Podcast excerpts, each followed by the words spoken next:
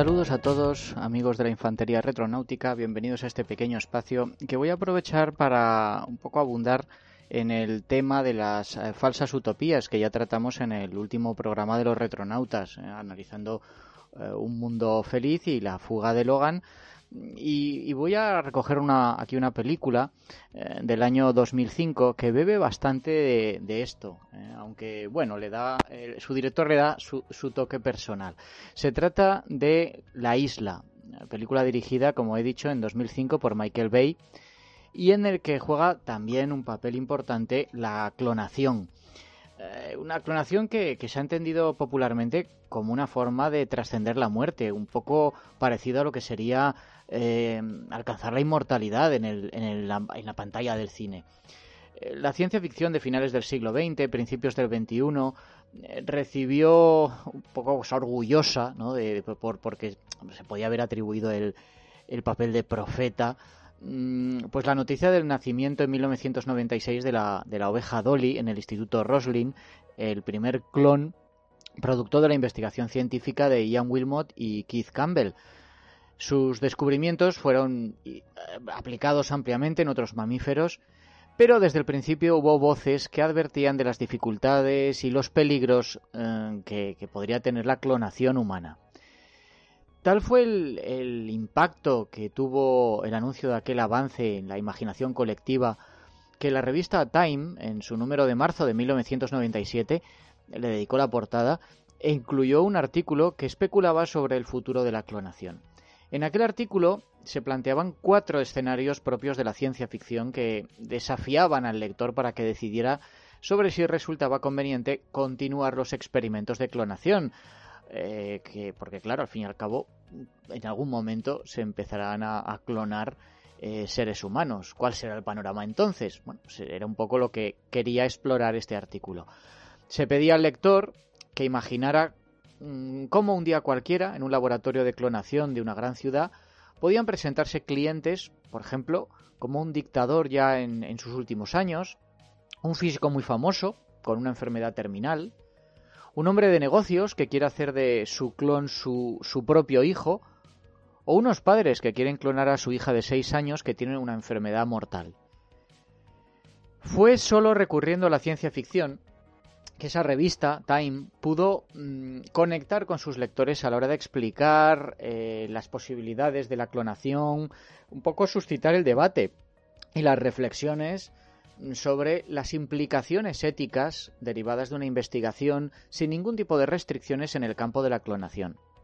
Claro, aquí la ciencia ficción había hecho ya un trabajo importante eh, previo, porque desde hacía mucho tiempo en la cultura popular, pues el tema de los clones era algo eh, bueno muy conocido. Eh, entonces el, público no tuvo dificultades a la hora de imaginar el tipo de futuro a que podrían dar lugar esos descubrimientos. Eh, panoramas que iban pues desde una pesadilla distópica, por ejemplo ese, ese dictador capaz de perpetuarse, también al egocentrismo, es el caso del millonario que desea un heredero de su propia, no solamente de su propia sangre, sino él mismo ser su propio heredero. Eh, también, pues, las los situaciones muy humanas, ¿no? como la del niño enfermo, que sus padres de alguna manera quieren perpetuarlo con un clon, o el propio interés general de la sociedad, que sería el, caso del genio científico enfermo. Entonces, la ciencia ficción nos da la oportunidad de, cuestionar esas vacas sagradas de nuestra sociedad, de debatir sobre la naturaleza de la clonación, sobre si es conveniente eh, o no desarrollarla.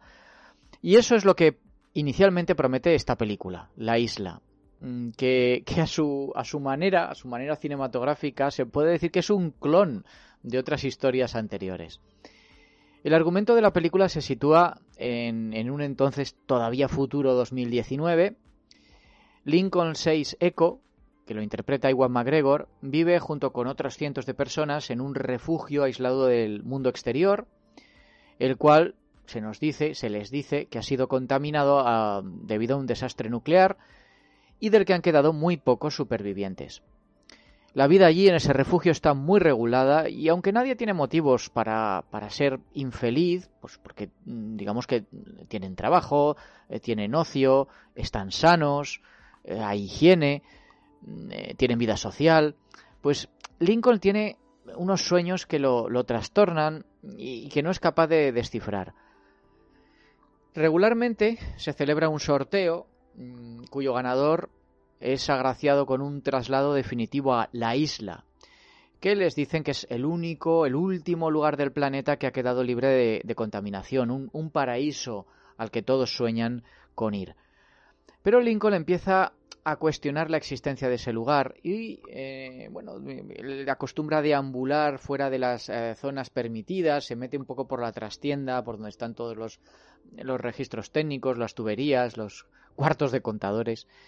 Y eh, resulta que en uno de ellos pues ve una mariposa y entonces empieza a pensar que si la mariposa está viva, el mundo exterior puede que no esté contaminado después de todo. Entonces eh, descubre mm, en una de esas eh, de esos viajes de descubrimiento, ¿no? que empieza a, a, husmear, pues descubre que la gente que ha sido elegida en el sorteo mm, no no viajan a ningún paraíso, sino que los llevan a un quirófano, los operan y les extraen los órganos. Entonces, eh, él, bueno, pues está, se siente atraído por, por, una amiga suya, Jordan 2 Delta, que es Scarlett Johansson, y la, a esta chica la eligen en la siguiente lotería. Entonces Lincoln la convence para huir con él fuera del refugio. Lo consiguen, pero descubren toda la mentira en la que han vivido. Eh, el, el, mundo exterior no está contaminado, pero sí es un lugar caótico, lleno de peligros, para dos personas que jamás han salido de un entorno muy regulado descubren que son, que son clones, que ellos mismos son clones de ciudadanos ricos que secretamente financian el enorme laboratorio en el que son cultivados y criados con el fin de, cuando sea necesario, utilizarlos como fuente de órganos de repuesto. Mientras tanto, el director del complejo, el doctor Merrick, que lo interpreta Sean Bean, contrata un equipo de mercenarios muy armados, muy tecnológicos ellos, para perseguir a, estos fugitivos y acabar con ellos, porque si no lo hacen, pues se descubriría la existencia de ese laboratorio y sus patrocinadores, pues que todo, todo el tinglao es ilegal. Para mucha gente, eh, críticos, eh, fans, eh, el director, Michael Bay, es, es, sinónimo del peor tipo de cine de acción. Los, los, suyos a menudo se, se les tacha sus, sus, films de blockbusters con guiones absurdos, melodramáticos, efectos visuales de última generación, pero a cascoporro, totalmente pasados de rosca. Ya allá por 2005 ya se había ganado esa reputación con títulos como Dos policías rebeldes, La Roca, Armagedón, Pearl Harbor. Eh, son películas que parecen pensadas para encajar el máximo número de heroicidades mm, eh, cometidas por personajes unidimensionales en secuencias repletas de efectos digitales. Por ejemplo, Pearl Harbor está considerada como uno de los peores y más merecidos fracasos de la historia moderna de Hollywood. Eh, más adelante Michael Bay se redimiría, eh, al menos en lo que se refiere a la taquilla, con el enorme éxito de Transformers en 2007 y, sus secuelas. Fuera gracias a Michael Bay o a pesar de Michael Bay, lo cierto es que la isla tiene un arranque prometedor, tiene una premisa interesante. Está de estos clones que van averiguando poco a poco que el mundo en el que viven es falso, que no es una utopía, eh, ni mucho menos, que no son más que productos desechables a la espera de que los descuarticen. Es interesante, pero tampoco es original. Eh, como he dicho, pues esta película es un clon, más bien un, constructo eh, elaborado a base de elementos, de ideas, de escenarios mm, cogidos, por ejemplo, de Un Mundo Feliz, de La Fuga de Logan, de THX 1138, de Blade Runner, también del cómic, como aquel de Mundo de Krypton, de John Byrne y Mike Mignola. Hay también otros dos referentes cinematográficos muy claros. por una parte, una producción de serie B bastante horrible, uh, de Clonus Horror de 1979, el argumento de la isla es casi una copia de, del de este. Y de hecho los creadores de esa peli demandaron a Michael Bay. Eh, al final solucionaron el asunto con un acuerdo extrajudicial. Y por otra parte, una película del año 71, La resurrección del senador, que tiene una idea similar, em, aunque está orientada como un thriller, eh, por cierto, protagonizado por Leslie Nielsen, eh, como periodista de televisión que descubre la existencia de clones. Hay otra obra, eh, esta, una novela bastante parecida que se titula Clones, de 1996, escrita por Michael Marshall Smith, y en ella el, celador de una granja de clones humanos cultivados para extraerles órganos huye de las instalaciones con un grupo de ellos. Eh, Michael Bay, yo creo que el escenario de partida lo establece bastante bien. Eh, yo imagino que gracias al trabajo de los guionistas Alex Kurzman y Roberto Orci, que por entonces venían de la televisión, de series como Sena o Alias, y que esta peli fue la, la primera en la que se metieron en, en, pantalla grande, luego ya firmarían pelis como Misión Imposible 3, Transformers, Star Trek, Cowboys and Aliens, Fringe, también para la televisión. Como digo, pues la primera parte es razonablemente plausible, está contenida, pero claro, como no podía ser de otra manera, Michael Bay no tarda en caer rápidamente en un encadenamiento de clichés distópicos extraídos de, ya he dicho, obras anteriores. Tenemos el mundo confinado y antiséptico donde todos visten la misma ropa, donde el sexo está prohibido, el engaño masivo para manipular a las masas, los amantes que escapan al mundo real perseguidos por sus opresores. Los diseñadores de producción hacen una labor bastante notable a la hora de construir ese mundo del futuro. Encontramos Aquí algunos decorados muy buenos, los vehículos, los, todos los son los cachivaches tecnológicos son bastante interesantes. La recreación de paisajes urbanos en Los Ángeles también está muy bien. Lo que pasa es que parte de, todas esas virtudes mm, se pierde eh, en una, eh, además en una historia curiosamente e irónicamente crítica a las multinacionales carentes de ética como digo, se pierde por la excesiva inclusión de marcas comerciales patrocinadoras, como Nokia, Amtrak, NBC, Puma, Reebok, Apple, Daimler, Chrysler, Coca-Cola, un montón. Es, la película es un auténtico anuncio de larga duración y, repito, irónicamente porque precisamente lo que, lo que critica es esta codicia de las grandes corporaciones y, y de su total falta de escrúpulos. Entonces, eh, bueno, la mezcla entre esta premisa interesante y unos efectos bien llevados mm, podría haber desembocado en una película moderadamente eficaz. Eh, pero por desgracia la isla se publicitó y se vendió de una forma bastante penosa mm, que anulaba cualquier cualquier interés, cualquier gancho, ¿no?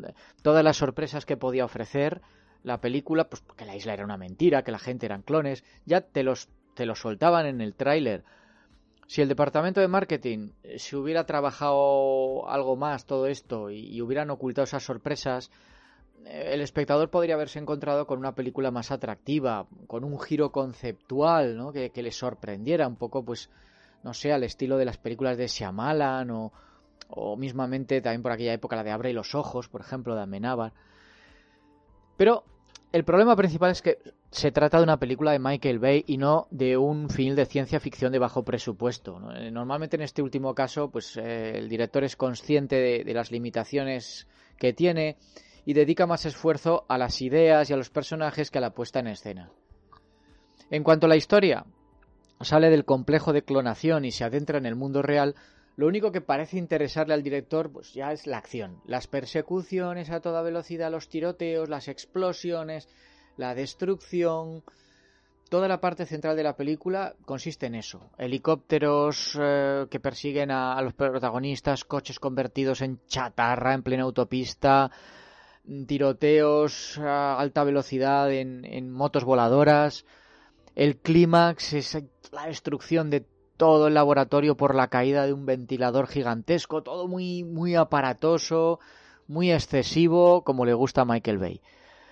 Es más, de la ciencia ficción se pasa a la fantasía cuando resulta que todo el mundo, los viandantes, los protagonistas, pues es que no les pasa nada. Toda esta carnicería que, tendría que haber causado todos estos tiroteos, toda esta destrucción, pues aquí los únicos que mueren son los malos. Entonces, lo que había comenzado como un escenario distópico moderadamente interesante pues acaba sepultado por los excesos de Michael Bay y su tendencia a convertir cualquier historia en un espectáculo muy agresivo de efectos especiales sin peso intelectual ni emocional. Mm, la isla eh, tiene ciertas similitudes con una película del año 2000, ah, quizá algo mejor, El Sexto Día, em, que, que, también fue una plataforma de lucimiento para Arnold Schwarzenegger. En las dos películas, los protagonistas averiguaban que eran clones. En las dos películas utilizaban esa premisa como excusa eh, para montar lo que es básicamente una larga secuencia de persecución. y las dos películas cuentan con fondos en los que los directores se entretienen, incluyendo detalles futuristas. También tienen un mensaje político conservador en lo que se refiere a la clonación. De hecho, la isla es una traslación literal del ideario de los defensores del derecho a la vida, en, todo este debate sobre las células madre. Eh, esto es que, la clonación y el cultivo de células humanas de embrión, sin formar, con propósitos médicos, sería algo equivalente al asesinato del no nacido. La película extiende esa idea no solo a que la ciencia consiga que esas células den lugar a seres humanos completos, sino maduros y perfectamente desarrollados. Eso sí, el guion hace aguas cuando intenta justificar de una forma un tanto esotérica por qué es necesario que esos cuerpos, esos cuerpos repuestos, esos clones, deban madurar, tener inteligencia y conocimientos. En principio no tendrían por qué crearse facsímiles de gente de mediana edad, porque la edad del donante no tiene que ver con el trasplante de órganos y el factor principal, además de la compatibilidad, es la salud del donante lo cual a su vez implica que el órgano extraído de un cuerpo más joven sería más deseable que el de alguien de mediana edad. Pero bueno, la, película se, postula claramente contra la idea de clonar cuerpos para aprovechar sus, órganos y defiende que estos clones son plenamente humanos. Hay una escena en la que el doctor Merrick miente al decir a unos clientes eh, que están viendo a ver si aquello les interesa, están visitando el complejo, que los clones nunca alcanzan el nivel de conciencia y que son mantenidos en un estado vegetativo constante. Este término, estado vegetativo, mm, estuvo en el debate público norteamericano solo unos meses antes del estreno de la película, con ocasión del caso de Terry Schiavo, eh, una mujer que llevaba años en estado vegetativo tras sufrir daños cerebrales, y un caso que planteó la legalidad y la ética de la eutanasia. Eh, fue un caso que dividió a Estados Unidos y la isla toma claramente partido, que es el de considerar que alguien en estado vegetativo es, al final, un ser vivo que respira y siente. De hecho, llega a sugerir que considerarlo como un vegetal solo porque su cerebro haya perdido casi toda su actividad es una mentira fabricada por una fraternidad médica carente de sentimientos. Al final, en cualquier caso, e, el intento de la isla de trasladar a la ciencia ficción los debates sobre investigación de células madre y la eutanasia de los pacientes en coma de larga duración eh, termina, en mi opinión, en un fracaso, porque no aporta argumentos de peso. Eh, se limita a, asumir que, situar parte de, los no nacidos o los vegetativos atractivas estrellas de Hollywood pues despertará la simpatía del público por, por esa causa. Eh, en vez de, mm, bueno, hacerles participar en diálogos, en, discursos con, un sustrato ético. Y al final, y si esa fue la intención de Michael Bay, pues todo quedó enterrado, ya lo he comentado más de una vez, pues por ese exceso visual y sonoro. Em, además de, del debate sobre la clonación, hay otro, otro tema eh, en la película sobre el que merece la pena reflexionar y es el de los peligros de que sean las empresas privadas las que desarrollen y patenten estas tecnologías sin estar sujetas a control efectivo alguno. Em, en, pocos ámbitos se ha puesto de manifiesto de manera tan clara la colisión entre la inversión privada y la inversión pública como en la carrera, eh, esto lo conocemos todos, por mapear el genoma humano. aunque el mapa del genoma humano existe desde 1972, la decisión del gobierno norteamericano de clonar el ADN humano se tomó en 1987, cuando se afirmó que el, eh, cito literalmente, el conocimiento del genoma humano es tan necesario para el progreso de la medicina y otras ciencias de la salud como el conocimiento de la anatomía humana lo ha sido para el estado actual de la medicina. Entonces se puso en marcha un proyecto de 3.000 millones de dólares, eh, encabezado por un consorcio internacional, en el cual, por supuesto, Estados Unidos asumía el papel de líder. Ahí estaban los chinos, los franceses, los alemanes, los japoneses y los ingleses. Pero este, este proyecto de carácter público tenía un rival en el campo privado. Eh, y ese rival era Celera Genomics, que estaba presidida por Craig Venter, eh, al frente de un, de un equipo de científicos que habían conseguido con éxito la primera secuenciación de todo el genoma de un organismo. Estaban decididos a hacer lo mismo con el ser humano y además gastando menos y hacerlo antes que la iniciativa pública. Esto fue posible, en parte, porque eligieron un método de secuenciación más rápido, pero menos completo y estable. El éxito de Celera, a un décimo del coste del proyecto público, se vio empañado cuando publicaron sus resultados en 2001, unos resultados en los que habían incluido los datos disponibles del proyecto público. Entonces, claro, se dijo que gracias a la competencia privada, el consorcio público se vio obligado a trabajar con mayor rapidez pero también que Celera había ocultado información y datos que hubieran ayudado al progreso científico general. Pero con todo aquel caudal informativo que supuso aquel acontecimiento, hubo otros logros de Venter y su equipo que pasaron desapercibidos, pero que son bastante preocupantes. Inventaron una célula bacteriana con un genoma sintético, es decir, fabricado en el laboratorio. En realidad la célula, eh, la célula en sí, eh, sí era natural, lo único artificial era el genoma, el cerebro genético del conjunto, que había sido diseñado y fabricado en el laboratorio. De este modo, la bacteria obedecía las órdenes que llevaba programadas en sus genes artificiales. Y claro, esto abre la puerta a la obtención de líneas de microorganismos cuyos genes eh, pudieran ser mm, ordenados, pudieran contener las instrucciones para fabricar casi cualquier cosa. Esto tiene un montón de posibilidades en muchísimos campos, pero también crea unos problemas que no se conocían hasta ahora y que siguen sin resolverse. Sobre todo el que la industria privada se apropie de la investigación genética. Es cierto que, muchos de los cultivos eh, y animales que hoy forman parte de nuestras vidas han sido producto de la acción humana a través de la selección artificial, pero también que los cambios en las especies a lo largo de nuestra historia han sido limitados, han sido eh, paulatinos a lo largo de mucho tiempo. A menudo los, hacían ganaderos o campesinos mm, que iban cruzando animales o, cultivos o iban observando los efectos que tenían sobre, sobre sus explotaciones agrícolas y no los hacían conglomerados empresariales enormes que producen y distribuyen en masa lo más rápido posible y lo más barato posible. Que se, que se puedan crear Mm, patentes sobre seres vivos, incluso sobre determinadas disposiciones de los genes, que al fin y al cabo no dejan de ser una creación de la naturaleza, es un peligro por muchos motivos. Esto, sobre esto eh, trataba también Michael Crichton en, la, en, la, novela de Parque Jurásico. Eh, tenía algunos discursos muy interesantes al respecto.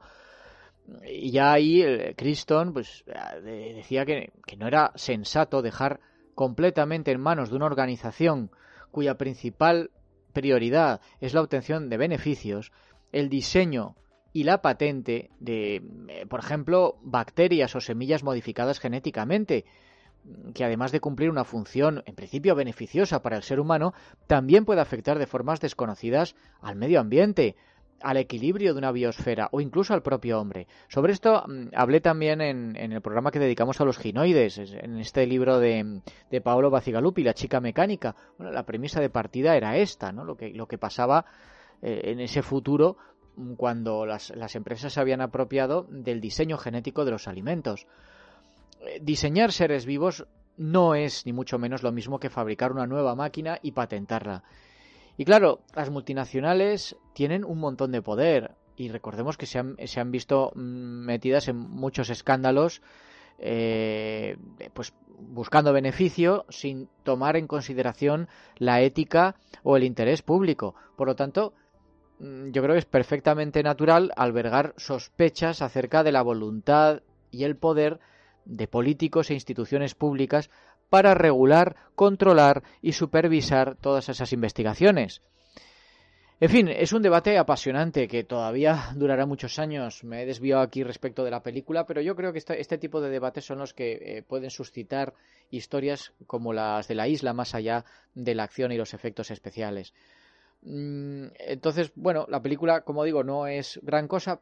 Mm, eso sí, es entretenida, pero sí que puede dar lugar a este tipo de, reflexiones. Eh, ¿Cómo le fue la película? Bueno, no muy bien. Eh, cuando se estrenó se pegó un buen tortazo en taquilla. De un presupuesto de 126 millones de dólares solo recaudó 35. Eh, y de hecho la producción se salvó solo por los ingresos del resto del mundo fuera de Estados Unidos. Bay tuvo la escasa elegancia de culpar a, los acentos de los protagonistas y a su torpeza interpretativa en lugar de asumir sus propios y, evidentes pecados. En fin, eh, nada más, espero no haberos aburrido mucho con estas disquisiciones, pero me parecía interesante el, aprovechar este programa eh, a raíz del, del Retronautas sobre falsas utopías. En fin, amigos, nos escuchamos pronto en los Retronautas. Larga vida y prosperidad.